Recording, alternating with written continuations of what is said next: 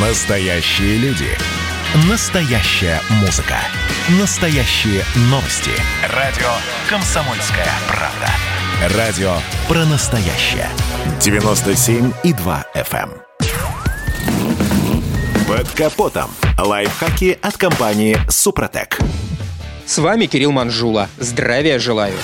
Этих противных маленьких клопов можно обнаружить на бампере, на порогах и на нижних частях дверей. Почти со стопроцентной вероятностью после поездки в жаркий день по свежеотремонтированной дороге вы увидите на элементах кузова автомобиля битумные пятна. Все дело в том, что из-за высокой температуры и трения шин битум становится жидким и вылетает из-под колес. Попадая на кузов, он быстро застывает. Увы, но просто вода шампунем против таких загрязнений бессильна.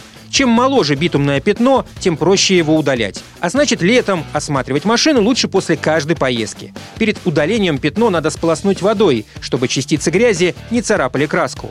Основной принцип борьбы с битумными пятнами можно сформулировать как не отскребать, а растворять. Смолу нужно растворять химически и растворенное деликатно удалять ветошью. Чтобы растворить смолу, лучше всего воспользоваться специальными составами. Коих в автомагазинах полно. Однако даже с ними надо быть очень осторожным.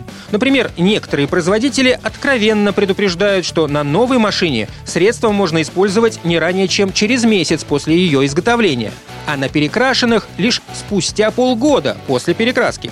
Для поверхностей, покрытых нитролаком, состав вообще не пригоден.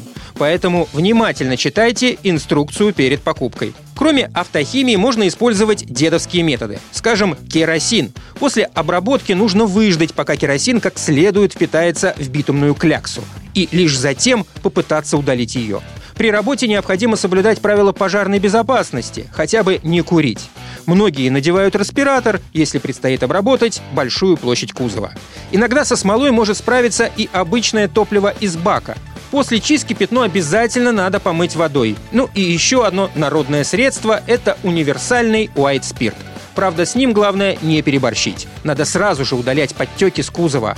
А после удаления пятна тщательно промыть участок, просто водой, а лучше шампунем. Ну а чтобы битумных пятен на кузове было меньше, то на ремонтируемых участках дороги надо снижать скорость до 40-50 км в час, соблюдать дистанцию и по возможности применять защитное покрытие. На этом пока все. С вами был Кирилл Манжула. Слушайте рубрику «Под капотом» и программу «Мой автомобиль» в подкастах на нашем сайте и в мобильном приложении «Радио Комсомольская правда», а в эфире с понедельника по четверг в 7 утра.